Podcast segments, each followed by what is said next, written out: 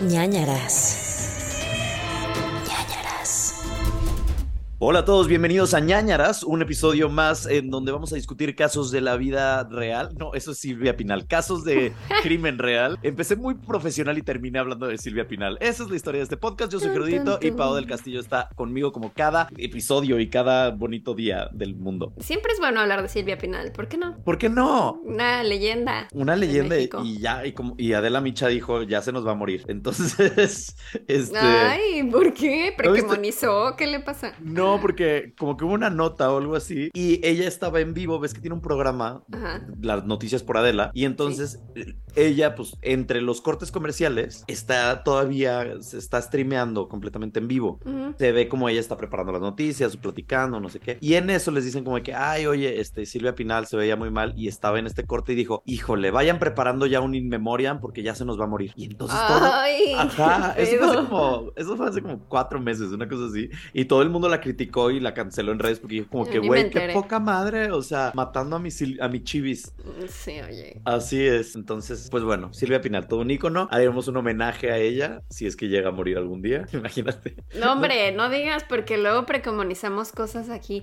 Viste, el otro día hablamos de. Cara de Levine y fue justo la semana en la que pasó lo de que su video, de que estaba como súper, como Ah, high. sí. Súper. Y alguien nos puso, qué bueno que le mandaron bendiciones, porque si no, Viste, viste. Ay, no. Aquí no mentimos nada. aquí se precomoniza muy, muy intensamente. Oye, hemos vivido una semana muy fuerte. Ustedes lo están escuchando la primera semana de octubre. Bienvenidos al Halloween, época de terror. Y Uh, Ajá, pero nosotros estamos en el pasado y tuvimos una semana de temblores aquí en la ciudad, en la CDMX. Y qué fuerte, oye, qué fuerte. ¿Te dan, los nocturnos creo que son peores, ¿no? ¿te dan miedo todavía los temblores? ¿O ya Sí. no? A mí no. No, siempre. A mí no. Fíjense que a ¿Por mí qué ya. no? O sea, no sé. O sea, tal vez depende del Como lugar que en el dices, estoy. pues ya, que sea lo que Dios quiera, ¿ok? No, porque, no, porque siento que no me voy a morir, ¿sabes? O sea, en el sentido de que mi. ¿Te crees inmortal? Mi casa, su casa, este, se encuentra en un primer piso. Entonces, en el momento en que suena la alerta sísmica o empieza a temblar, tengo tiempo suficiente para agarrar mis eh, zapatos, celular y correr a la calle y llego perfecto. Pero ¿y si te toca estando en una oficina? No sé, Ahí que vas a una sí. junta y estás en un piso 30. Sí, ahí sí me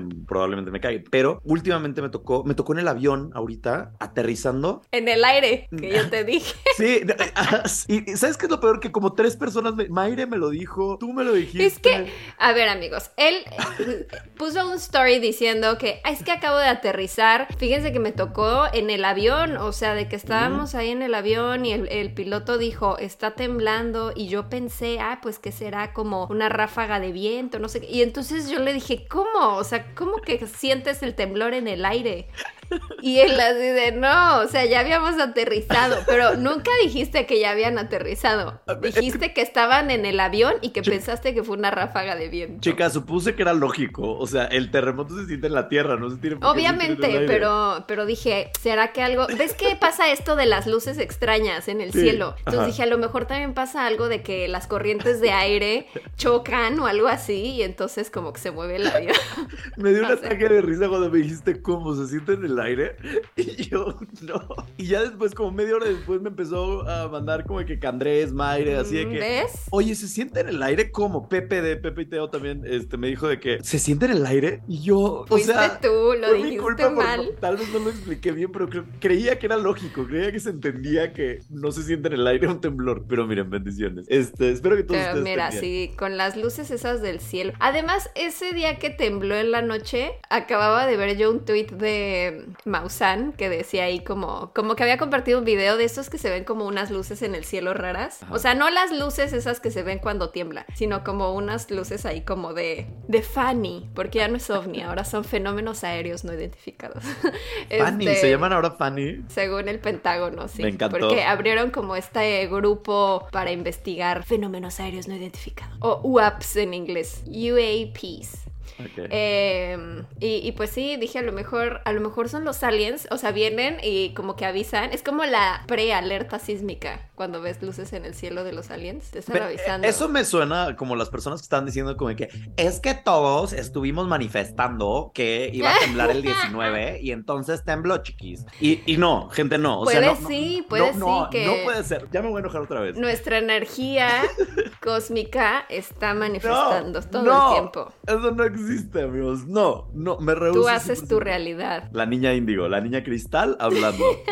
y, y, ya puedo ser otra vez hater porque quiero agradecer que en el grupo de ñañeros me apoyaron y me dijeron que me querían mucho. Y otra vez estoy feliz. Entonces, este, que chinguen a su madre Hasta los que haters. llegue otro que diga. Ajá, hasta que otro No me, es cierto, no te queremos. me toquen las pelotas y, y otra vez. Y así vamos, miren, ustedes, ustedes dándole dinero y pagándole la universidad a los hijos de mi terapeuta. Gracias. Eh, pero, ajá, entonces gracias. Entonces voy a ser hater otra vez y chinga su madre el mundo. Y ya está. Eh, Muy bien.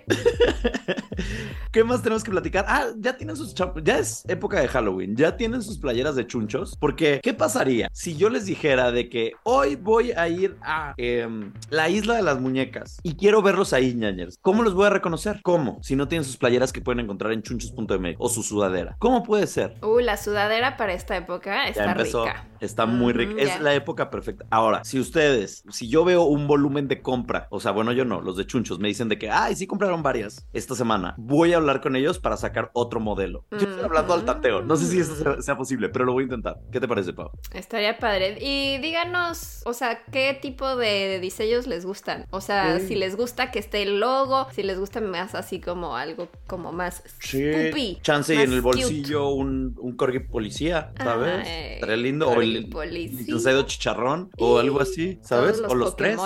Ajá, todos los starters de ñañaras. Eh, El- oye, no son tres, recuerda que hay otros olvidados, que el pulpodrilo, Pero el topógrafo, El pulpodrilo y el topógrafo nada más son como Pokémon que te vas encontrando en la vida. la almendraraña, La almendraraña. Esos son como Pokémon. Pero tus, tus starters. moscas diabólicas. Ajá.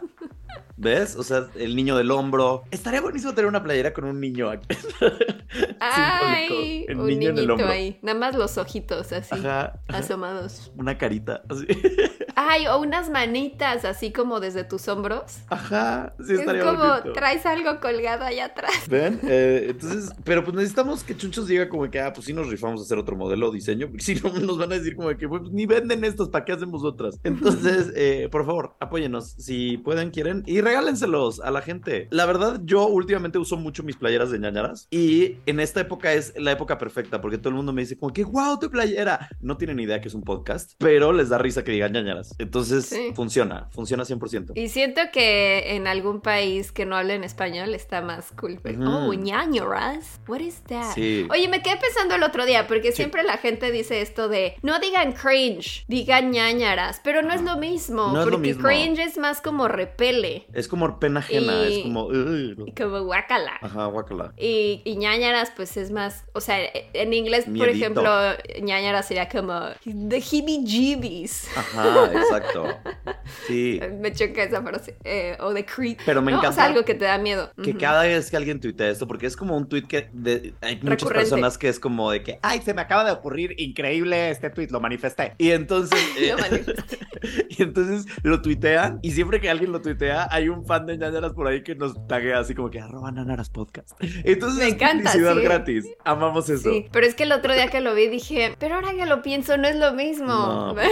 Pero mira, Sí, porque cuando ves algo que dices como de, ay, me dio pena ajena, no dices me dio ñañaras. Ajá. Por eso ahí dicen como, ay, qué cringe. oh, qué cringe. Oh, Eh, qué pues sí. cringe. Eh, Uh, está mejor decir cringe. A mí Qué me encanta cringe. Qué cringe. Qué cringe.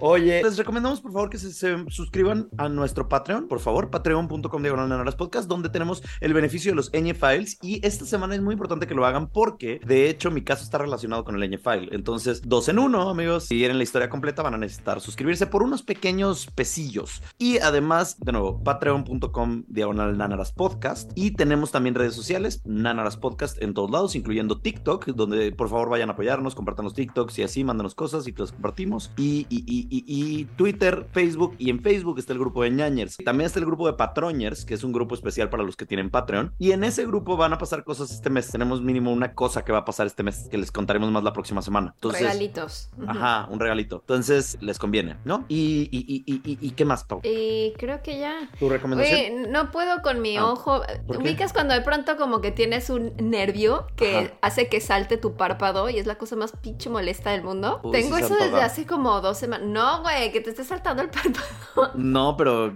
que te salte el nervio. Ojalá. Pero entonces, por eso me acerqué ahorita dije, ¿se verá en la cámara? Creo que no se ve. No se ve. Pero me recuerda, ¿te acuerdas que en Daria había un profesor que tenía el ojo como... Tenía ¿Es como ojo loco Moody? Ajá, siento que soy como un ojo loco Moody. Ay, ay, ay. Bueno, a ver, recomendación. Híjole, estoy muy emocionada Híjole. con esta película. ¿Cuál? Bárbaro. Ay, ¡Qué! Bárbaro. Barbarian. Es una película que ya está en cines desde hace unas semanas. Eh, a lo mejor cuando escuchen esto ya ni siquiera está, pero eh, vayan a verla si pueden. Mira, yo no he visto Maligno. Por ahí leí a alguien que decía, es el Maligno de 2022. Ok. Pero para ti eso sería algo malo. Estoy yo no sufriendo. sé. No sé si... Por eso quiero Ya que la ve veas Maligno, para que me digas... Ya sé. Quiero que la veas para que me digas como si te gusta o no. Porque es de esas polarizantes. No sé si la vas a amar o la vas a odiar. Lo que sí es que es inesperada y te sorprende. Pasan cosas que no tenías idea que iban a pasar. Eh, no sé si has visto el tráiler. No, no sé nada de Bárbara. Es mejor que no sepa nada, que te dejes sorprender, que te dejes llevar por los recovecos de esta historia. Nada, más les voy a decir como lo que pasa al inicio. Es una mujer que eh, llega a Detroit. En el tráiler sale que está llegando en la noche, así está como lloviendo, es de noche, no se ve nada en la calle y llega a una casa, porque resulta que ella rentó un Airbnb. Ya saben que a mí me da miedo eso del Sí, Airbnb. Y aquí sabe. es una nueva eh, historia en la que digo, no voy a regresar a un Airbnb. Ni de pedo. Bueno, entonces renta su Airbnb, pero cuando trata de abrir no puede abrir y resulta que ya hay alguien dentro y es Bill Skarsgård, que además se ve muy guapo en esta película. Ujú. Antes no se me hacía guapo porque el guapo es Alexander. Ujú. Pero ahorita sí dije, ay, Bill, como que ya no lo vi tan Pennywise. El punto es que este güey ya está ahí y le dice como de, no, pues es que yo también renté, pero en otra página, ya sabes, o sea, como que rentaron la misma casa, pero desde dos sitios diferentes. Mm. Y entonces como que no sabes que, o sea, si él es bueno o no, pero pues le dice como, pues si quieres pasa y aquí desciframos qué onda, ¿no? O sea, con la reservación, porque ella trata de hablar, no le contestan y le dice, no, pues ya me voy y el güey le dice, no, pero, o sea, es, es como una zona muy insegura, no deberías de andar largo. sola en la noche. Me largo. El punto es que ella entra a la casa. Y Tonta. al principio, te juro que ves el tráiler y al principio parece que es una comedia romántica, como de esas, como, como la de The Holiday, ¿te acuerdas? Que intercambiaban casas, salía como Jude Law y Cameron Diaz y así. Pues piensas que es la historia, luego va pasando otras cosas, pero wow, la amé. Eh, también sale Justin Long, Ah, lo eh, que lo amamos desde Jeepers Creepers. No sabía que era exnovio de, ¿De Drew Bar- Barrymore. Claro, por Me supuesto. eché el otro día los videos de Drew Barrymore, de su show que lo invitó y... Amamos a Drew Barrymore, es la mejor Sí. persona. Sí, sí, sí. Y también, yo no sabía eso, porque vi que invitó a Justin Long para hablar así como, ay, Seth mi ex, Green. no sé qué, y a Seth Green, que es su ex esposo. Ajá. Y me acordé de tú que me dijiste un día que querías hacer como algún video con tus exnovios. Y dije, si es una buena idea, la verdad está bueno el chisme. Está buenísimo el chisme. Te dije un día que quería Sí. hacer eso, pero no tengo los pantalones. Y hay muchas personas que digo como que no quiero hablarles. Cuando tengas el Gerudito Show, Ajá. lo podrías hacer. Ajá, eh, ojalá. Yo quiero ese imperio de Drew Barrymore, porque ahora ya tiene, como te conté que tiene como electrodomésticos. No. Sí, tiene como, Como air fryer y así, pero están súper bonitos. Y quiero uno, y no los Oh. venden en México, los venden en Walmart de Estados Unidos. Pero Mm. eh, son como air fryers y hornos de microondas y eh, ¿qué más tiene? Como licuadoras y así. Pero todas están súper bonitas, como de que colores súper lindos, de que blanco y como de que verde salvia y de que eh, gris azufre y así. Y- Pinterest, sí. y yo soy el más feliz y quiero esos. Entonces, si Uh. algún día me quieren regalar algo, pónganse de acuerdo entre todos. Sí. Productos de Drew Barrymore. Amamos, amamos a Drew. Bueno, Eh, bueno, pues sí, está buenísima. A mí me encantó, me divertí porque tiene también momentos como de uh, comedia de humor negro eh, y luego hay sustos muy intensos. O sea, sí, hace mucho que no me asustaba, así que de repente salté bastante y lo- luego ya hay cosas como bien exageradas. Tienes que tener esta suspensión de la incredulidad Ok. de decir, órale va, vamos a ver qué pasa, a dónde me lleva esta película, vamos a ver. Pero sí, despierta como algunos miedos muy como profundos en ti y eh, también tiene comentario social. Tiene Uh, todo. Todo. Yo la amé. Me la estás vendiendo muy, ca- muy cañón y empezaste Sí, vas a tener expectativas y vas a decir luego, no, no, no es mi tipo de película. Empezaste No sé. diciendo maligno, entonces no, no sé si creerte o no. Es que no sé. Ya necesitas ver maligno. Yo veré bárbaros. y Ya, la voy a ver. La voy a ver tal vez este fin o el próximo. Mm, porque eso depende de este podcast. si te gustó, se acaba el podcast. No podemos seguir Sí. haciéndolo. bueno, está bien. Bárbaro. Qué bárbaro. Les quería recomendar una película que ya salió hace semanas, pero no la he visto todavía porque acuérdense que vivimos ahorita, estamos grabando desde el pasado. Salió el día de hoy en Ciudad de México. Bueno, en México. No sé si en el mundo. No, no creo. Nada más en México. Se llama Mal de Ojo. Entonces, la próxima semana, la voy a ver esta semana y la próxima semana les cuento qué tal está la película. Pero fui al set y fui a... Hay una experiencia y está súper cool. Porque ya, o sea, la actriz que interpreta al monstruo, que es como una bruja con la piel como toda de, como de Freddy Krueger, este, es increíble, es súper linda y además se contorsiona por todos lados y así. Y eh, me acuerdo que les conté hace unos meses que fui al set y este, estoy tratando de sacar este video, espero sacarlo esta semana, o sea que para que cuando escuchen esto ya tenga este video en mi canal, eh, con la visita al set y que conozcan como un poco más de la historia. Está bien padre porque está hecha por Isaac Esban, que es un gran director de ciencia ficción, lo he platicado antes, tiene la película de mm, Perfectos Desconocidos, creo que se llama, no, um, Los Extraños y tiene el otra. incidente. El incidente. Los Y- parecidos. Los parecidos, Es eso era. otra, Sí, sí. Y es muy bueno en, en ciencia ficción y Y el ahora, horror, ¿no? ahora se lanza como su primera película de terror como tal. Hola, ¿qué tal? Yo soy Isaac Svan. Un gran saludo para ñañaras aquí desde el set de Mal de Ojo en el día 17. No se pierdan Mal de Ojo pronto en cines. Está bien padre, la historia está increíble, entonces se las recomiendo vayan a ver. La próxima semana les cuento mi opinión sobre la película porque no la he visto, pero yo lo que vi de la fotografía, de la historia, de la trama, de los efectos especiales, está bien, bien cool. No sé cómo terminó la película, la próxima semana les platico, entonces nada más es para que lo veamos todos juntos eh, esta semana, ¿no? Y la que sí les voy a recomendar en este momento es una que se llama Creep. ¿Ya les recomendé Creep? Creo que no les he recomendado Creep. No. Ay, es una que se ve como el póster, como un ático, ¿no? Unas escaleras. sí. Igualito que el póster de Bárbaro.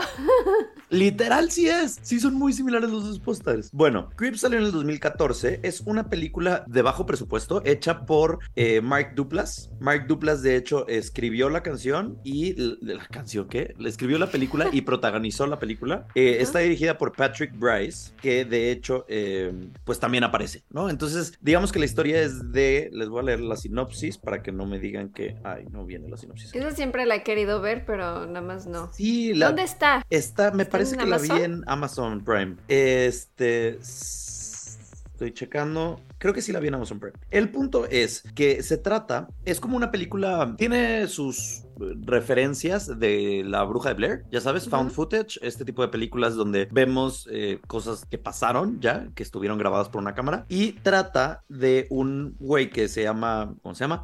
Pero el punto es que va, a- va grabando a una persona, a un cliente, ¿no? Y el cliente, según recuerdo, la vi hace como un mes, entonces por eso estoy tratando de recordarla. El punto es que el, ajá, un videógrafo que se llama Aaron acepta ir a una cabaña donde va a ver a su cliente que se llama Joseph. Joseph lo que le dice es, eh, tengo un tumor inoperable cerebral y eh, mi esposa Ángela va a dar a luz y no voy a conocer a mi hijo, entonces quiero grabar como estos días para dejarle mensajes a mi hijo y que vea cómo era y como que me trate, ¿no? Entonces, pues dice Aaron, va, jalo. Entonces va a la cabaña y la película trata de, de estos dos en la cabaña y después te vas dando cuenta que Joseph no es, pues no está tan cuerdo como parece y las cosas no son lo que tú crees y hay cosas bien creepy, literal, de ahí el nombre de la película, creep. No quiero, sí tiene humor negro, la verdad, o sea, sí hay partes muy de comedia y hay partes muy, no te voy a decir te mueres de miedo, pero vas a decir como, oye, estoy muy estresado, como muy, en mucho, algo va a pasar. Sección. Ajá, mucha tensión, esto no me está gustando y, y está padre. Es diferente, ¿sabes? Y creo que es algo padre. O sea, creo que es algo que se necesitaba.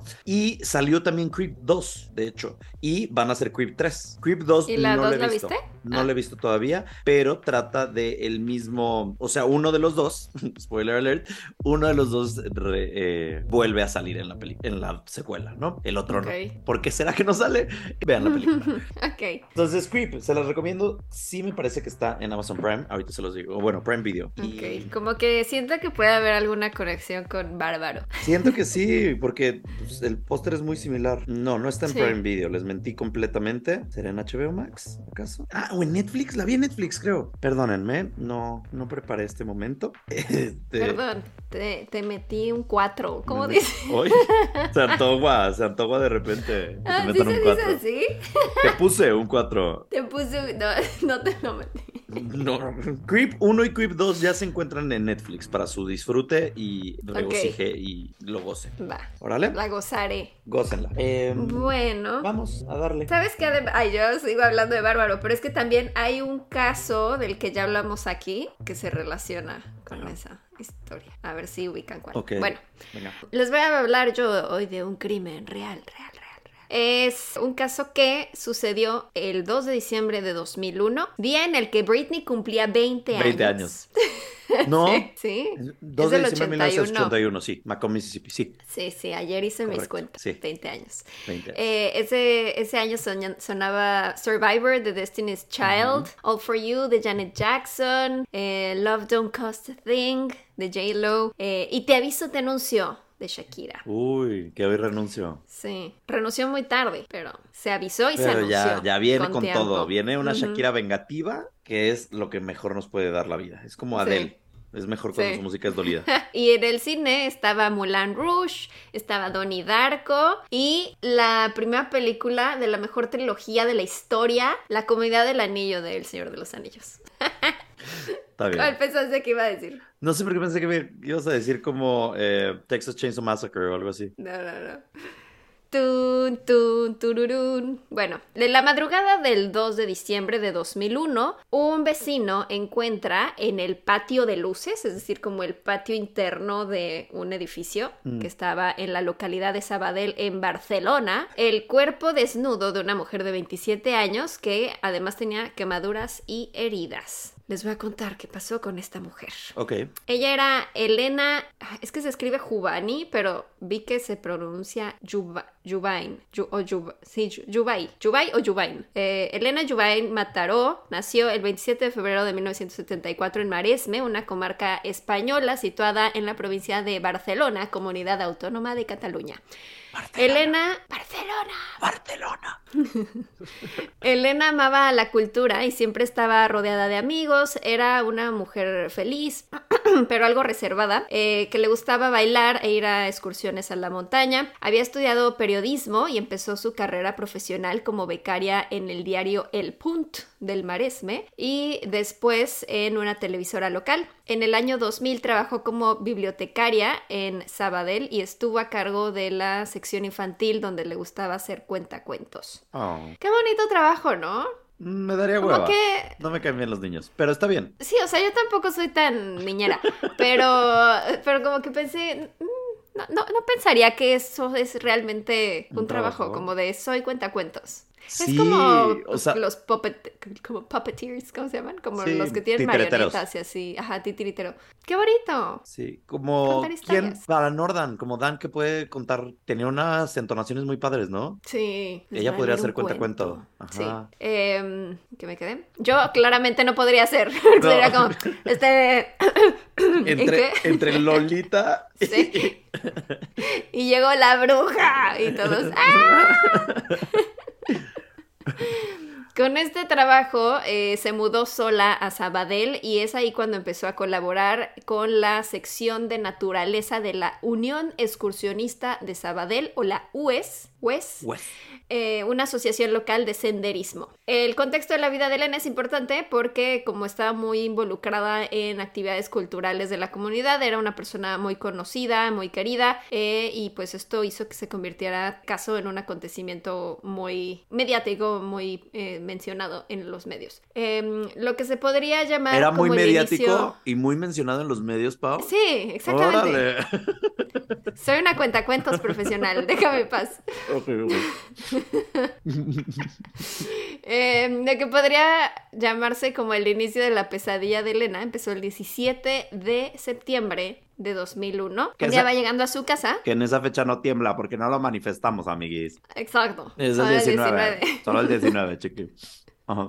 No, el 7 también, ¿no? Porque estaban estos tweets como de que tiembla o el 7 o el 19 Ujú. y que supuestamente el terremoto del 85 fue a las 7.19 am. I'm good. Taylor Swift ya tendría siete canciones al respecto, ¿estamos de acuerdo? Ajá, sí, exacto. Bueno, pues llega un día, el 17 de septiembre del 2001, a su casa y se encuentra con una botella de horchata, y que era su bebida favorita, y unos croissants de chocolate. Estamos hablando de horchata, del... No, ramchata y así, que es el que te gusta a ti. No, Horchata. no, una horchata. Bueno, en, en España es horchata de chufa, Uh, de chufa. que es una, es como un tubérculo. Se antoja. Sabe como. Sabe un poquito diferente. Me gusta, de hecho, es, es como. eh, No, no sé, no sé cómo.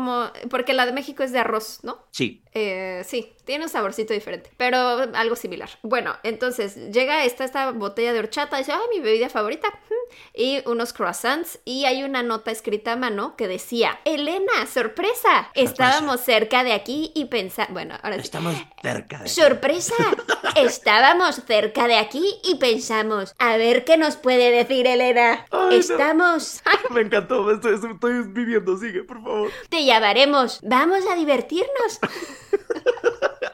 Me encanta todo. Ajá. Elena no. Ah, por- porque decía como somos y signos de interrogación. Que era como. O sea, filosófico, el pedo. ¿Somos no como somos? de. Somos. Ah, Es anónimos. como de. Hola, somos. Interrogación. Somos el guasón. línea en blanco. El acertijo. Sí. Ajá. Somos el acertijo, sí. Mm.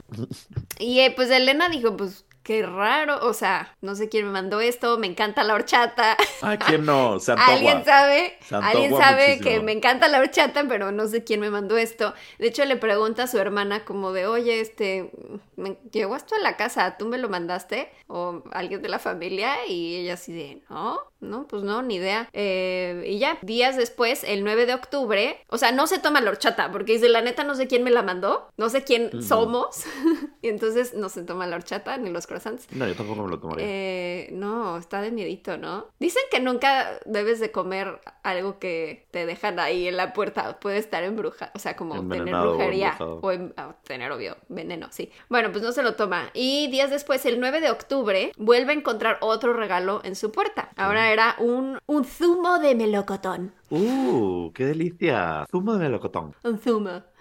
Y había otra nota y decía, Elena, en primer lugar, esperemos que te lo tomes con el mismo sentido del humor que nosotros.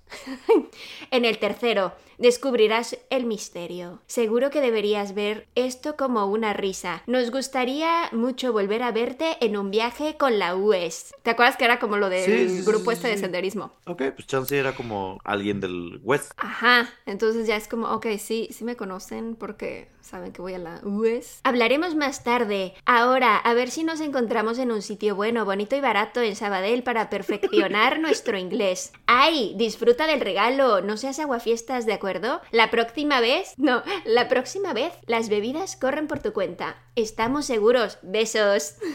O sea, algo que me encanta es que si le están atormentando, mínimo quieren un lugar bueno, bonito y barato. Que siempre es bueno tener una ganga, ¿no? Desde ahí todo bien con ellos. Mm, Eso es bueno, sí, sí. Y dos, pues tampoco es como, fa- o sea, me parece muy inteligente zumo, zumo de melocotón. Zumo de melocotón. Porque creo que nadie regala eso, ¿sabes? Te, chance No. te regalan jugo de naranja o algo así, pero zumo de melocotón es algo que no... Zumo de melocotón. zumo de melocotón es algo que no, no piensas. Entonces me gusta que son atentos al detalle. Saludos a nuestros escuchas españoles. De- Ajá, o sea, de que ahorita... que sé que tenemos a Drew y a África que nos Ajá, escuchan de Drew allá. No sé si hay más españoles, pero perdonen mi mala imitación Están del destrozando acento. mi acento y mi idioma que además nosotros inventamos. Entonces, Sí. una disculpita de España. Ajá. Bueno, pues al parecer con esta nota, Elena tuvo curiosidad por el regalo. Y dice, bueno, a ver, si se me antojó el zumo Es de melocotón. zumo de melocotón. No. Joder, que un zumo de melocotón no llega todos los días. Y tú hablas como... Ay, que son como del, del, del sur. De, Eres de- más de como del de sur. Anda- de Andalucía. Eres más como andaluz. Qué bonito. Ese sí no me sale a mí. A mí tampoco, solo ahorita. Claro que parece- sí. Fue, fue involuntario. Me acordé del papá de Luis Miguel en la serie. Sí, coño. no, de. Tito, de Tito. Tito, coño, Vicky, tómate tu, tu zumo de melocotón. Ay, no. Ay. De- y los españoles que nos escuchan, güey, claro que no. Güey, muchos mexicanos horribles intentando Sí. acentar. Bueno, pues dice, me lo voy a tomar.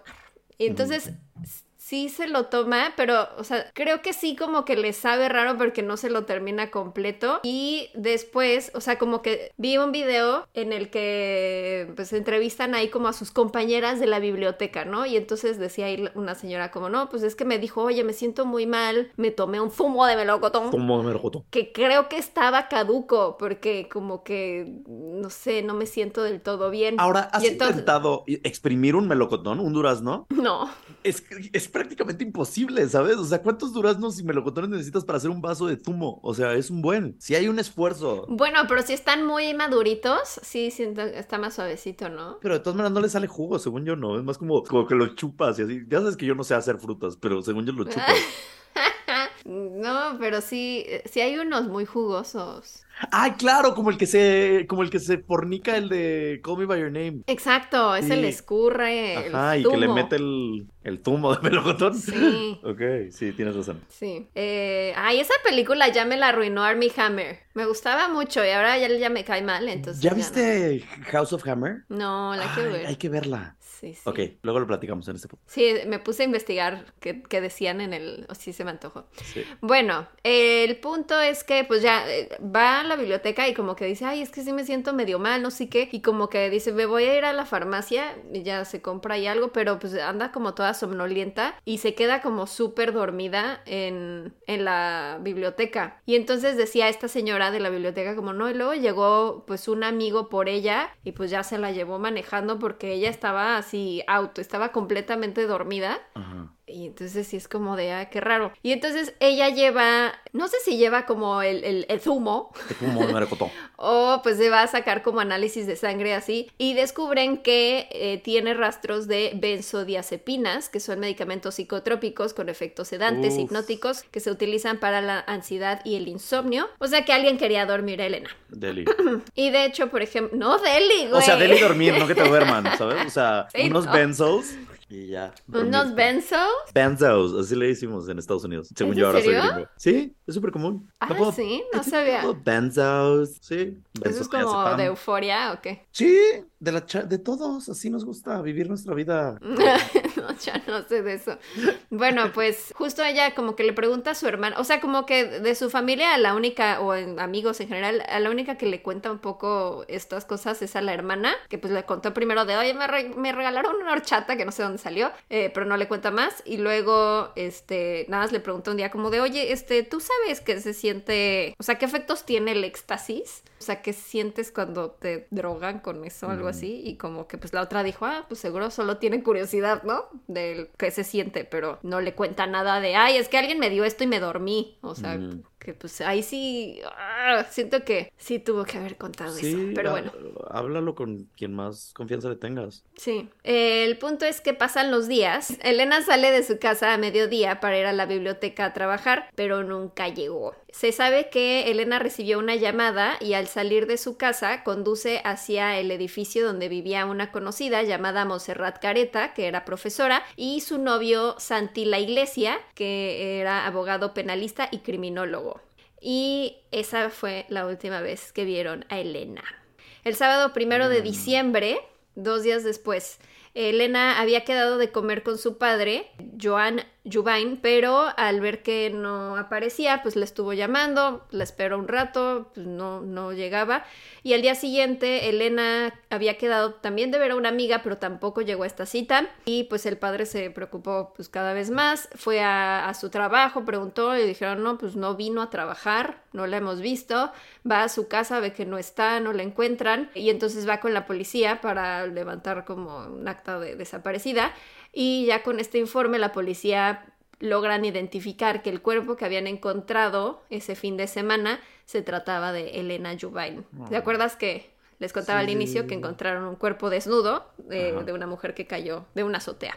A partir de esto abren la investigación y comienzan varias fallas porque hay varias pistas que podían servir para resolver el caso, pero como que la policía no, no las siguió eh, para dar con los culpables. También tuvieron muchas inconsistencias, donde en los juicios las cosas se manejaron de forma extraña. Eh, las primeras investigaciones dieron como resultado que la víctima se había caído de la terraza. O sea, dijeron, es un posible suicidio, eh, probablemente se cayó, eh, y las quemaduras que tiene en la piel es porque, pues igual, fue cuando se cayó. como que con el impacto, ya sabes, se, se como... Y desnuda y pues no había testigos cerca, entonces eh, pues no, probablemente fue, se suicidó. Eh, y pues obviamente la familia dicen como, o sea, no tiene sentido que se haya suicidado así, o sea, como en, en el departamento de una amiga y además que se desnudara y, o sea, no, no tiene sentido. Eh, empezaron a interrogar amigos y a familiares, compañeros de trabajo, incluyendo a, a la vecina que era la dueña, o sea, la que vivía en ese edificio, eh, Montserrat Careta y su novio Santi La Iglesia. Montserrat vivía en el edificio eh, donde estaba esta terraza y se interrogó también a Ana Echaguibel, que era una amiga con la que Elena se había peleado hace unos meses y que también iba a estas excursiones de la UES. Em, y entonces como que también dijeron, ah, bueno, pues sí, puede ser alguien de la UES porque en las notas estas que encontraron, pues ves que decía como de somos de la UES. Entonces dijeron como, ah, pero también los otros dos, o sea, Santi y Montserrat también eran de la UES. Entonces como que empezaron ahí a, buscar como a todos estos. Eh, la familia de Elena le contó a la policía de las notas y de los regalos misteriosos y para este momento aún no llegaban los resultados de la autopsia de Elena. Los sospechosos no pudieron justificar realmente dónde estaban la noche de los hechos. Montserrat dijo que había salido con su novio, Santi, eh, y que después habían visto un partido de fútbol pero la versión que dio Santi no coincidía ah, y luego al día siguiente regresó para cambiar su versión y decir lo mismo que había dicho Montserrat. Es como, güey. Se lo cagoteó se lo cagoteo. De que, güey. Habíamos dicho que partido, Santi. Que partido, Santi. Santi. Santi tonto. Sí. Eh, cuando llegaron los informes de la autopsia, revelaron que había sido un homicidio, ya que la sangre de Elena contenía una combinación de benzodiazepinas con dosis de entre 13 y 35 veces más de lo que se suele recetar, por lo que pues esto haría que eh, tuviera un casi un coma, que no se pudiera mover en lo absoluto. Entonces, pues sí decían, como no tiene sentido que digan que ella se aventó. porque además, mover. sí, vi videos y las escaleras para subir eran así súper angostas no había forma de que ella se subiera todas las escaleras, se quitara la ropa. Además, la ropa estaba doblada en un rincón ahí en la azotea. Que era como, güey, ¿quién se quita la ropa, la dobla? Si te vas a suicidar, y luego se avienta. te da igual la ropa, se quema, no la doblas. Se quema, se corta y luego se avienta. No, no hay forma. Una de las teorías que más fuerza tienen es que creen que pues esos regalos de la horchata y el zumo de melocotón, tenían pues una cantidad de prueba de benzos para saber cómo dormir completamente a Elena eh, y creen que a lo mejor todo esto era como parte de un juego de rol en el que no saben si Elena sabía que formaba parte o no eh, o si estaban como pues molestándola, ya sabes, como haciéndole bullying. Eh, se cree que cuando asistió a casa de sus conocidos, a ellos se les pasó la mano de la dosis y Elena cayó en un tipo de coma donde ellos intentaron despertarla con lo que fuera y por eso tenía heridas como cortadas y quemaduras eh, para ver si reaccionaba. Seguramente al darse cuenta que Elena no reaccionaba, pensaron pues este, ya se va a morir en cualquier momento, mejor hay que aventarla para que parezca que fue un suicidio. y pues lo que no contaban, no contaban con que en la autopsia se iba a encontrar que de hecho ella estaba en semicoma al momento de que fue aventada. O sea, no estaba muerta, sí estaba todavía... O sea, sí la pudieron haber salvado si la llevaban a un hospital. Em, el, 12 de febrero de 2002, Montserrat fue detenida como presunta autora del crimen y fue enviada a la prisión preventiva de mujeres Watras. Curiosamente, en su departamento habían encontrado dos botes vacíos de Noctamid, que es una droga psicofarmacológica con efectos hipnóticos que contiene benzodiazepina. Y además Mm. esto necesita receta médica. Claramente Ay, ay. Siento que está muy obvio, o sea, sí estuvieron ellos relacionados, es el edificio. Ellos la llamaron ahí. Ellos Sí. tienen botes de benzos. Toda la evidencia está ahí, ¿sabes? Está todo. También encontraron una caja de fósforos o cerillos eh, que estaba escondida en el techo del departamento de, de Montserrat, por lo que la policía eh, supuso que estos eran con los que habían quemado a Elena. Hubieran buscado A ver si había como melocotones exprimidos. ya con eso, esa es la prueba más importante. Creo que no era como hecho en casa el jugo, el zumo de melocotón. O bu- buscas qué restaurantes o tiendas venden zumo de melocotón. O sea, es que yo no sé si en España sea una cosa, pero yo no es común, ¿no? No siento que sea común ir a un Según restaurante. yo y- sí. Ay, ¿me das es un como jugo de durazno? Es como jugo de durazno, sí hay. Es muy común. Sí hay, sí. Tal vez nunca lo he pedido en mi vida. O sea, Néctar de durazno, creo que es más común en como de Jumex. ajá. mm. Pero sí, sí, según yo sí es. Bastante o sea, no es el jugo más popular. El- Los más populares, pues obvio, son como manzana y naranja. Y piña, y mango también. Y así, o sea, esos son los que ves más. Pero pon tu mango, siento que es muy como en Latinoamérica, pero en. España no creo que sea tan popular el zumo de mango, ¿o sí? No sé. O sea, Pues me, me decía el otro día Drew que me mandó fotos que estaba buscando mermelada de naranja ajá. y que no encontraba tan fácil. Encontraba más bien como de naranja amarga y esa no me gusta tanto. Ok, está bien, está bien. Voy a permitirles Sí, que en. España sea muy común el zumo de melocotón. Yo pensé que les podía ayudar, pero no puedo. No, no estás ayudándonos. Perdón. Bueno, entonces encontraron todo eso, em, de, o sea, los benzos y los, la caja de fósforos. Eh, además, Montserrat, eh, mientras estuvo en prisión preventiva, mantuvo su inocencia diciendo que ella no había hecho nada y también lo mencionaba en cartas que le enviaba a familiares y amigos. Mientras esto sucedía, se comenzaba también a procesar a Ana Echaguibel, ya que una de las pruebas de caligrafía había determinado que ella podría ser autora de la primera mitad de la segunda nota anónima que había recibido Elena, la del zumo de melocotón. Zumo de melocotón. Eh, pero luego también vi que hicieron como todo este análisis de la caligrafía y como que al final concluyeron que más bien sí había escrito las dos notas Montserrat, porque habían como algunas letras, por ejemplo, muy específicas, por ejemplo, la I, en vez de hacer como el palito vertical, era así como el palito horizontal, y por ejemplo encontraron un póster en su casa de como de las letras árabes y, o sea, como el equivalente con, ¿no? Como letras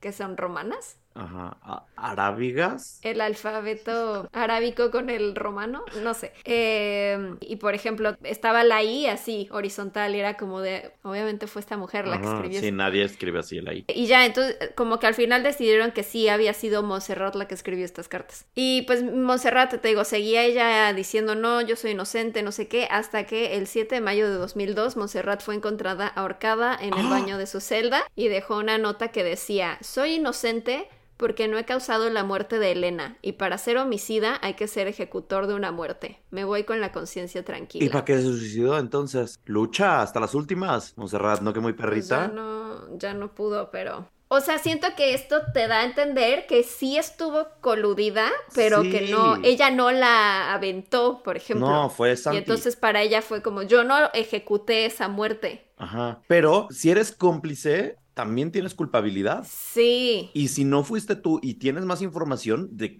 dila, ¿sabes? Confiesa a las Sí, autoridades lo que sabes y ayuda a encontrar al verdadero culpable y paga tu condena. Exacto. Estoy muy enojado con, con Montserrat, ¿vieron? Les pido una Yo disculpa. también estoy enojada. Ok. Eh, y pues justo la familia de Montserrat como que se ha metido mucho en el caso para tratar de ayudar a limpiar su nombre porque ellos están seguros de que ella no fue la autora del crimen, que a lo mejor pues sí se relacionó en el crimen, pero tal vez ella no quería, la obligaron, no sé. Claro. Pero claramente el que no haya confesado quién fue o así, siento que está encubriendo a alguien. Sí. O sea, ve- veía en un expediente abierto, un programa español, decían como de, este, pues es como el, ult- o sea, como el sacrificio máximo que hizo por, por esa persona, por encubrir su identidad. Mm. Bueno, pues eh, pasa esto y luego en junio de 2002 Ana Echaguibel, que era la otra, la que decían como, ah, creo que ella escribió la mitad de la carta, pero al final no. Ella fue liberada de prisión preventiva, la investigación quedó abierta y hasta ese momento no se mencionaba por ningún lado a Santi la iglesia. Ajá. ajá. No decían como que él también fuera sospechoso a pesar de encontrarse en el departamento de Monserrate el día de los hechos. Eh, que pues también ahí, o sea, el güey era abogado y es criminólogo, o sea, siento que Sí, supo. seguramente tiene conectes o algo, o sea, como que está raro que neta este güey no, no lo embarran para nada en el tema. Y claramente Él fue. él, ¿no? No sé. Sí. Este, para octubre de 2005 el caso se cerró ya que el juez consideró que no había pruebas suficientes para sustentar las acusaciones. Y, y se mató Montserrat. Pudo haber salido Ah. libre. Sí. En el 2017, dos estudiantes de periodismo llamados Ana Prats y Iago García. Ah, Aquí me causó mucho conflicto. Iago. Si se escribe, ajá, sería, es Iago, entonces sería Eiago o Iago. ¿Cómo que Eiago? ¿Por qué Eiago? Ajá, porque ves que Ah, cuando eh. empieza con I, la siguiente palabra pones E en vez de. Y. Pues sí es Eiago. E, Iago o Iago. Es que si, si se pronuncia Iago, sí sería Eiago. Iago. Pero si se pronuncia Yago, sería Según yo es como Yago, porque el pájaro de Aladín es así, se escribe igual y se dice Yago. No me gusta ese nombre. No me gusta ese nombre nada. Si conocen un Yago, díganles que no me gusta su nombre porque me siento. Me conflictúa. Sí, sí, está, está difícil, está Y- complejo ese o sea, nombre. me gusta Ian. Ian. Ian me gusta. Ian está padre. Pero Iago, Iago. algo me cansa. Eh, suena como a agencia de viajes por internet. Discúlpenos, Yagos del mundo, que escuchen el No, no hay ningún Yago que escuche esto. ¿Hay algún Yago? Manifiéstese. Sí, sí me tragaré mis palabras, pero no me gusta tu nombre, Yago, perdón. Dinos Yago. ¿Lo pronuncias Yago o Y hay Iago? Yagos con Y, según yo también, ¿no? Ese no me molesta tanto. Es como Igor. Igor también es horrible. Igor. Igor parece que te estás atragantando en algo. Igor, ¿sabes? Igor. Igor. O sea, no es un buen nombre, amigos. Iago. Bueno, Iago García y Ana Prats intentaron recabar toda la información para poder esclarecer los hechos. Descubrieron que familiares de Montserrat dijeron que Santi solía vivir en el edificio y que tenía las llaves del departamento, además de que era muy sospechoso que encontraran los fósforos y las pastillas provenientes en ese lugar. Eh, no, no provenientes, las pastillas convenientemente en ese lugar. Por otro lado, no tenía sentido que las primeras pruebas de caligrafía habían sido descartadas sin darle más importancia. Los, los familiares de Elena pidieron que se reabriera el caso, argumentando que no se habían tomado las huellas dactilares que se habían encontrado eh, y que la ropa no había sido analizada. Además de que se tardaron mucho en registrar el departamento de Montserrat. Que bueno, aunque se hayan tardado, no se deshizo de la evidencia. Ajá. ¿No? Sí, pues O se- sea- debería de seguir ahí, la evidencia. No, o sea, sí la encontraron. Entonces, aunque se hayan tardado, Sí, pues se vio muy lenta en deshacerse de las diosepinas, ¿cómo se llaman? benzodiazepinas. Benzos, los benzos. benzos. La familia de Monserrat asegura que pues ella no habría tenido la fuerza suficiente para subir a Elena inconsciente hacia la azotea, así que ella no podría haber sido, además de que Monserrat eh, no hubiera dejado las evidencias de pastillas y fósforos en el departamento. Siento que le estaba incriminando también Santi. Sí, porque además dices que él tenía conocimiento de criminología y conocimiento de leyes y así. O sea, el güey la usó de chivo expiatorio, pero pues Sí. las evidencias dicen que ella. A mí eso es lo como más fuerte, que ella, pues no sé cómo sea su físico, pero cargar a otra mujer en peso muerto no está tan sencillo, y menos por las escaleras que No. hay estrechas. Sí, no, O no, sea, no hay súper forma. tuvo que haber a- o alguien más ayudándola, o, o es muy lista y usa una carretilla, o no sé, ¿sabes? Sí. En diciembre de 2018 se publicó un estudio lingüístico que descarta que las notas anónimas hayan sido escritas por Montserrat. ¿No o sea, sí? sí, pero no, que sí, pero no. Eh, se llegó a filtrar que un oficial de la Policía Nacional cree que el culpable sin duda es Santi la Iglesia, Claro. eh, que yo también lo creo. El abogado de la familia Yubain solicitó que se analizara la ropa de Elena para que buscaran restos biológicos. Eh, me parece que cuando fue el caso no todavía no podían no tenían la tecnología para, o, o sea, en España o en Barcelona para hacer lo del ADN, pero eh, pues el abogado de la familia Juvain solicitó esto y se hicieron pruebas, encontraron restos de ADN de dos personas, entre las cuales salió un nuevo sospechoso llamado Javier Jiménez. ¿Y el quién es? Y este güey era un presunto pretendiente de Elena que había querido andar con ella, tener una relación, pero ella lo había rechazado. Mm. Y él también formaba parte de la UES.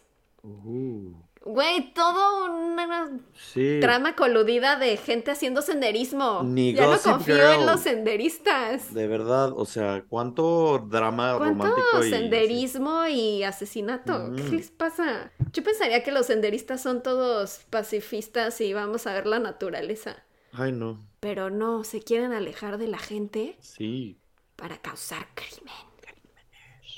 Bueno, pues con los análisis que hicieron a la ropa de Elena encontraron dos muestras poco concluyentes de dos personas diferentes, donde dicen que una de las muestras podría ser de Elena. Eh, Javier fue citado para declarar y responder preguntas en abril de este año, porque, o sea, sí, Sí. retomó todavía más importancia el caso en 2020, que salió eh, un episodio de la serie Crimes, que nos había recomendado Drew, de hecho. Eh, pero me parece que está, es que está en catalán. Ah, Por eso es crimes. mm, Eh, supongo que es como crímenes. sí, supongo. No sé. Eh, y entonces como que ya están como volviéndole a dar importancia al caso y por eso ahorita ya están como dándole seguimiento Lolita. a todo lo de Javier Jiménez.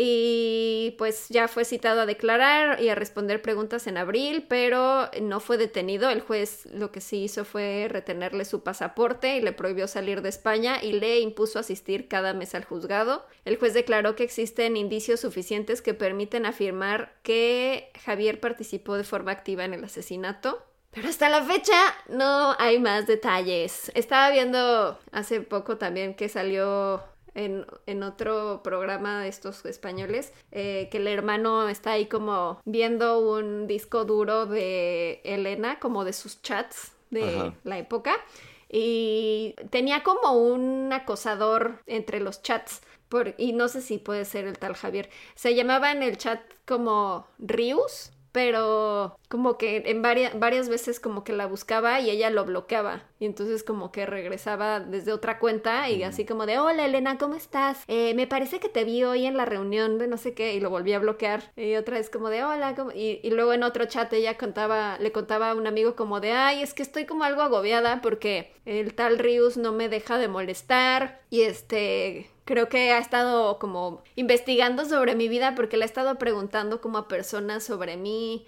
este, como a otros del chat o así. Mm. Entonces como que ya me, ya me dio miedo que pues está como todo el tiempo ahí detrás. Y luego como que también reaccionaba como medio enojado cuando lo bloqueaba porque, por ejemplo, en uno le ponía como de, ahora además de fea, antipática. ¡Perro! Eh, eh, lo volvió a bloquear, pero o sea, sí estaba ahí como muy intenso. Entonces, puede ser, puede ser que ese acosador en realidad era Javier, que es este que apenas están como Viendo sacando a la luz, que, que puede ser. Y veía que otro, entre los testimonios, alguien decía que creía haber visto eh, esa noche a, a dos hombres como cargando, porque no podía subir bien por las escaleras, a una mujer que él pensó que era Montserrat Ajá. pero pues tal vez no era Montserrat, tal vez era esta mujer Elena. Mm. Y, y también veía en estos programas que un criminalista, o bueno, un experto de estos forenses, decía como, por ejemplo, que, eh, pues, o sea, que no le habían inyectado eh, esta cantidad enorme de benzos, este, que probablemente se la habían dado a beber.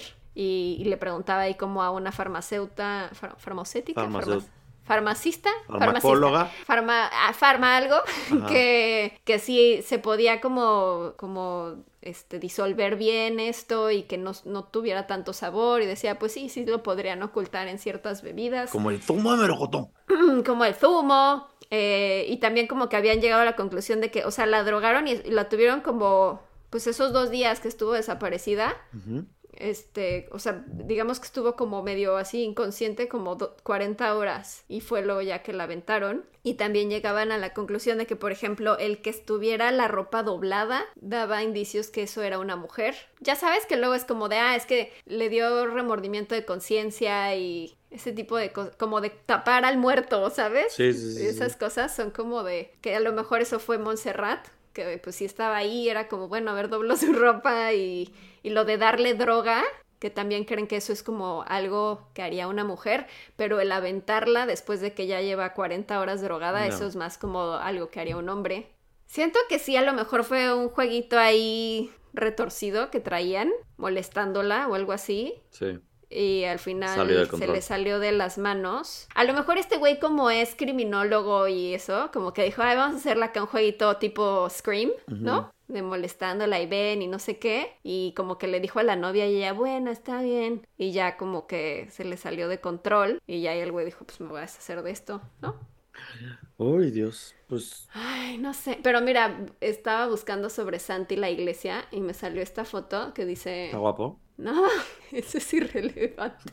No es irrelevante. de Santi la iglesia. A ver. Y, y güey, ¿qué, ¿qué onda que está como... Es, tiene atrás como uno de estos... ¿Mandalas? Eh, no, de estos como... Ah, mapas. Mapas así como de pistas, ¿no?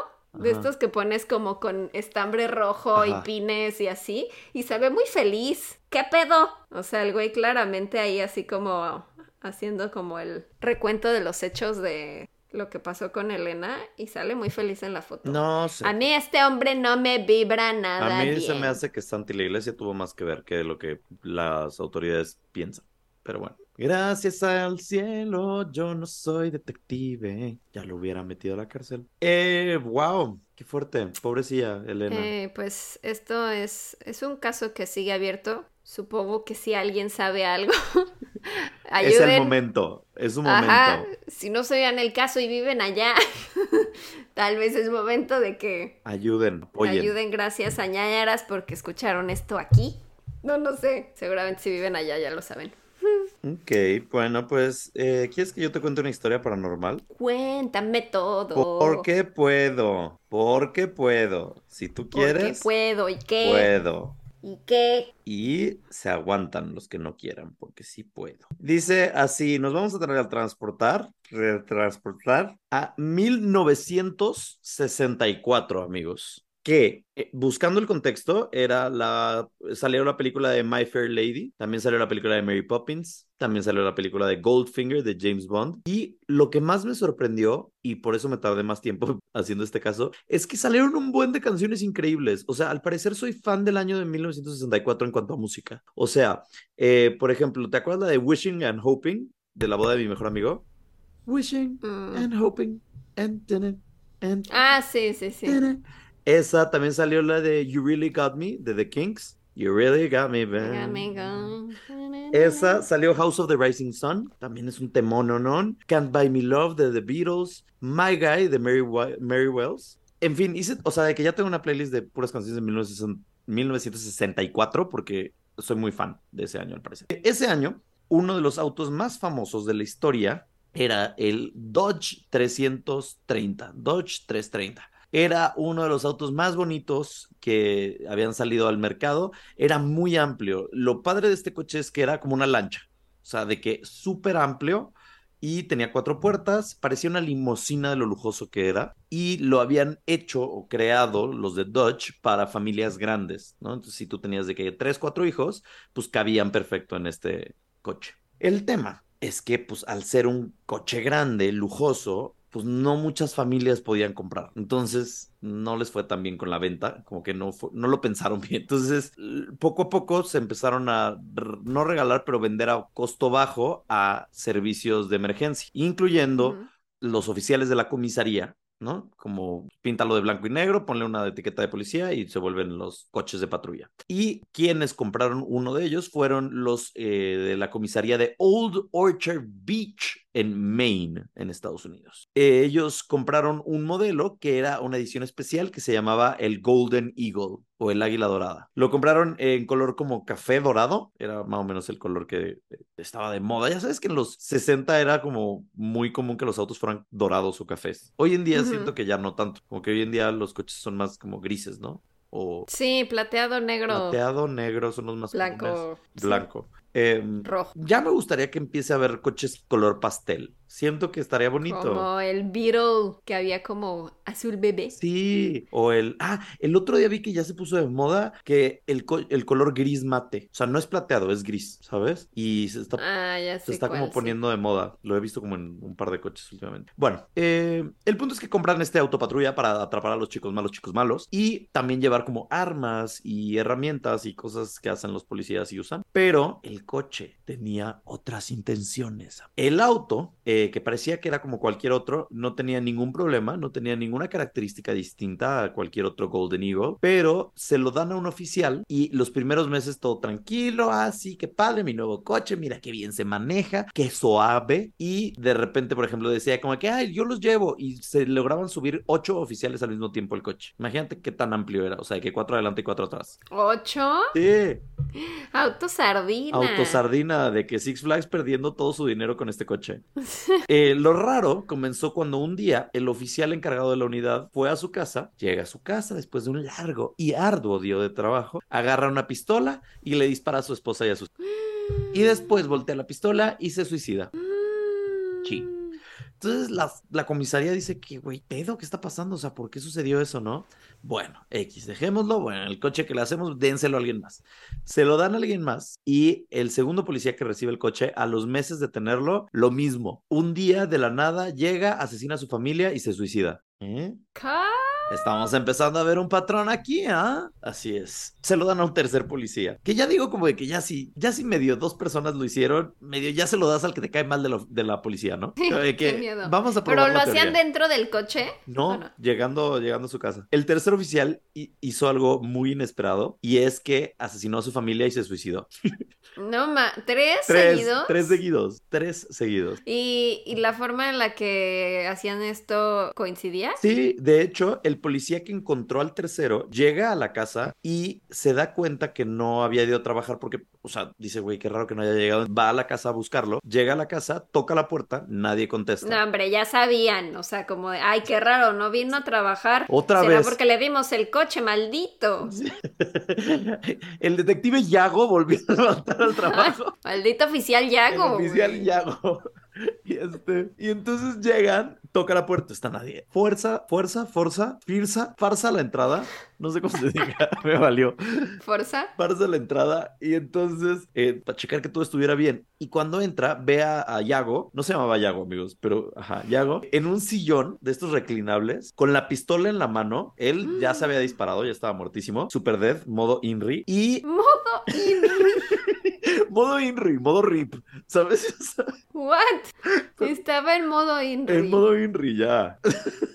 Oh my god. Y entonces este, se dispara, eh, bueno, se muere. Y en el suelo había botellas de alcohol y había pastillas. Y había una foto en donde la foto era de los tres policías que se ve, o sea, los tres policías que se murieron, que se suicidaron, como un club. El club de policías asesinos. Ajá, el club de Yago. Suicidio. el club modo Inri. Y entonces él le marca el policía a, la comisaría y dice como que, oye, pues algo raro está pasando y ya van tres y qué onda, ¿no? Entonces, pues empieza Y lo promovieron por este gran descubrimiento.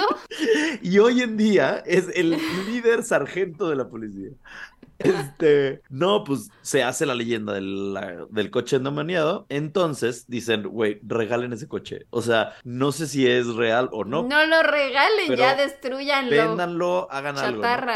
Se lo venden a un doctor. Este doctor se llamaba La Rochelle. Entonces, el doctor era un señor ya grande. Regálenselo a un mafioso, no se lo regalen a un doctor que va a matar gente en No, el- no se lo- la sala de... Ni siquiera se lo regalaron. Lo- se lo vendieron. O sea, lo compró La Rochelle. Entonces, Ok. La Rochelle quita las estampas del- de policía, lo repinta de color café o dorado o atabacado, como dirían en Yucatán. Y el doctor lo tuvo durante siete años. Y en esos años solamente dos cosas sucedieron. Que un. Y, o sea, sucedieron en diferentes fechas. Pasando así por una lluvia, dos rayos le cayeron impactando al coche directo. Mm. Eso es todo lo que pasó, ¿ok? Bueno, el auto dijo que... Y no se quemó o algo no, así. no le pasó nada al coche. El coche es como de que todo perfecto. Entonces le dio como mala vibra el coche después de siete años al doctor La Rochelle y dijo como que bueno, ya es hora de cambiar de coche, tal vez ya no quiero tener. Se lo vende a unos bomberos. Entonces los bomberos dicen, ah, ok, perfecto. Y lo utilizan periódicamente hasta 1983, que deciden vendérselo a alguien más. Pero de hecho, los bomberos dijeron que el auto, o sea, increíble, que funcionaba perfecto, que eh, se manejaba increíble, que de hecho gracias a él pudieron salvar muchas vidas. Entonces dijeron como que, güey, la leyenda no existe, todo, o sea, es un invento, ¿sabes? Coincidencias de la vida. ¿Cómo? O sea, ¿iban los bomberos a salvar vidas en ese auto? Sí, o sea, supongo que para algo lo necesitaban, ¿sabes? Cuando no llevaban la, la torreta. A ya ver, llegamos con nuestra banguera Sí, y pues, nuestra es que luego los bomberos no- balde de agua o qué. Es que según yo, según yo, corríjanme si me equivoco, pero según yo los bomberos no nada más apagan fuegos. Ah, bueno, pueden rescatar gatos Ajá. de los árboles y cosas Y así. rescatar personas y este... Sí, es que ese es el cliché. O chance y es como de que llegan en el auto y otros en el camión de bomberos. Y entonces como de que el auto lo utilizan para llevar pasajeros a la, o- al hospital o yo qué sé, o llevar herramientas, no sé, no sé. No soy bombero, gente, no soy bombero, una disculpa. Pero es que ahí no pueden llevar como una escalera o... No, pero pueden llevar unas pinzas para poder abrir puertas o abrir coches o pueden llevar la, ¿cómo se llama? La, esta de vida, grúa de vida o llave de vida o tuerca de vida o algo así se llama, que es que abre como puertas de coche. Puedes llevar eso o puedes llevar este máscaras y tanques de oxígeno. No sé, Pau, Ok. deja de cuestionar mi conocimiento de bomberil. Pues dice que salvaron muchas Sí, vidas con ese sí, auto. salvaron muchas vidas con- gracias a ese Yo auto. quiero saber. Bueno, se lo ven, dicen ya, X, lo vamos a vender. Lo venden a una mujer que se llama Wendy Allen. Wendy Allen lo compra y ya sabía del rumor, de la leyenda y todo esto, pero ella dijo, "Meh, me da igual, el auto me resulta muy cómodo, lo voy a comprar. ¿Ok? No pasan ni unos meses cuando empieza a notar que empiezan a pasar cosas raras. Un día saca la, está sacando la basura y ve que hay algo en el cofre del coche y dice, "Mm, qué raro que será eso. Se acerca y era el cadáver de un pájaro en el cofre, así en el centro del cofre. Y dice, pues, como que, ¿por qué? ¿No? Entonces voltea alrededor y pues no hay nada contra lo que el pájaro haya chocado, o, ¿no? Entonces dice, bueno, pues Chansey fue muerte de causas naturales, quién sabe, ¿no? Va, lo agarra, lo tira a la basura, bye, bye, pájaro, pájaro. Claro. Pasan las semanas y de repente encuentra un conejo bebé también muerto en el cofre. Ay, no. Pasan- Conejo bebé, no, bebecito. Pasan las semanas y encuentra un zorro bebé muerto en el, en el cofre. Los, lo lleva al veterinario y le dice como que, a ver, ¿qué pedo? O sea, ¿por qué están muriendo en el cofre de mi coche animales, no? Y entonces el veterinario le dice, la causa de muerte es electrocutación, electrocutamiento, Mm. no sé cómo se diga. Eh, se electrocutaron. Entonces dice, ah, ok, pues tal vez mi coche está como que lanzando descargas eléctricas y alguno de los animales pasa por ahí. y- Entonces buscan el garage, buscan los postes de luz, nada, no hay ni un cable suelto, no hay cables pelados, no hay nada. Y lleva el coche al mecánico, al taller, y le dicen, el coche está perfecto, no tiene ninguna avería, no tiene ningún nada raro. Entonces dice, bueno, pues ni pedo, sigo con mi vida. Y de repente eh, le daba como ride a vecinos o amigos de la colonia. Y uno de ellos o una de ellas es Loretta. Loretta era la esposa del clérigo de la iglesia local. ¿Ok? Eh, O sea, no es. Loretta. Loretta. Lorata. Es Loretta. Loretta. Loretta. Ok. Y entonces Loretta se sube al coche y entonces van ja, ja, ja, jijiji, chismeando. De repente se meten a la carretera y de la nada se abre la puerta del pasajero. O sea, donde venía Loretta, se abre. Y entonces Loretta se apanica como que, güey, ¿por qué se abrió la puerta? Ah, y entonces se agarra del cinturón por pánico y el cinturón se suelta. Y entonces Loretta se empieza a ir por la, por la puerta abierta. Y entonces lo que hace Wendy es tratar de fren- frenar, pero dice que en cuanto ella frena, el coche en vez de frenar sigue acelerando y acelera más. Y entonces ella no puede hacer nada, el coche está como maniobrando por su propia llanta. Y Loretta de repente pues, se agarra de todo lo que puede y ¡ah! Y Loretta fuera del coche. Sale expulsada, Mm. rueda por la carretera Loretta. Y en el momento en que sale Loretta del coche, Wendy logra tomar control del coche y ya frena. Se baja del coche, corre hacia Loretta y ella pues está raspada y así, pero está bien. Y, y pues le mienta a la madre, ¿no? Loretta Wendy de que, ah, ¿cómo puede ser? No sé qué. Y dice Loretta que ella sintió que había unas manos frías que le estaban agarrando y que le estaban jalando del coche. Entonces, este, dijo, ese coche está poseído, ese coche está mal, ¿no? Entonces Wendy, una vez más, lleva el coche al taller y el mecánico le dice, ya revisé la puerta, ya revisé el cinturón, de hecho, agarré... No hay manos frías. No hay manos ahí. frías. Este, di- dijo, de hecho, agarré el cinturón y lo empecé como a jalonear con mucha fuerza para ver si se soltaba del, del buckle, del, no sé cómo se llama, del, donde se pone el cinturón, el, ¿ya saben? El, Sí, eh, sí, ajá. eso. Tampoco su- supiste cómo decirle. Eh, Es que no, no ¿Bucle? sé cómo se llame. No. No, no sé. Bueno, eh, ahí. Entonces, que le jaló nada. Entonces dijo, no, ¿qué te digo? Tu coche está bien. Loretta nunca le volvió a hablar a Wendy, jamás. Y entonces empezó a hacer una campaña en contra del coche porque el coche estaba endemoniado y poseído. Y la iglesia local empezó a decirle a Wendy, vende ese coche. Vende ese coche, deshazte de él, no lo queremos en el pueblo. Entonces, los niños y adolescentes llegaban de repente al coche y lo vandalizaban, de que lo rayaban o le trataban de ponchar la llanta o le echaban huevos o lo que sea. Dos de ellos en específico, como que llegaron y empezaron a decir como que, uh, el coche embrujado, no sé qué, uh, y le aventaron como que algo. Y eh, se le quedaban, iban en su bicicleta, se le quedaron Y viendo. les aventó aceite el coche. No, como pasaron- de Disney. Pasaron dos coches y los atropellaron y murieron en el instante. A meros metros del coche. Ajá. Está padrísimo, ¿no? O sea, no está padrísima la muerte, pero No. wow, la leyenda. Qué Eh, miedo. Ajá. Entonces, pues, la iglesia con eso dijo, güey, definitivamente ese coche tiene algo. Wendy, bye, deshazte de él, ¿no? Eh, en 2001, una vecina llegó y le dijo, Bien fresas los padres. ajá, Wendy, bye. Wendy, bye. Wendy, O sea, deshazte de este auto. Wendy, ¿Qué oso? para que me entienda el coche, cuchao, ¿sabes? Este es un chiste de Cars para ustedes, para que vean que tengo referencias de Disney también. Y entonces em, llega una vecina un día y le dice, Wendy, ok, no te quieres deshacer del coche, está chido, mínimo de compas, deja que le hagamos un exorcismo al coche. Lógico, ¿no? Me parece racional. Racional. Pues mega pleito porque Wendy dice, no le vas a hacer nada a mi coche, no le vas a hacer un exorcismo, vete de aquí, ¿no? Entonces se empiezan a pelear a gritos y la señora empezó a decir, es que voy a destruir ese coche porque no puede ser y no puede estar en este pueblo. Bueno, Wendy le dice, ya, vieja loca, bye.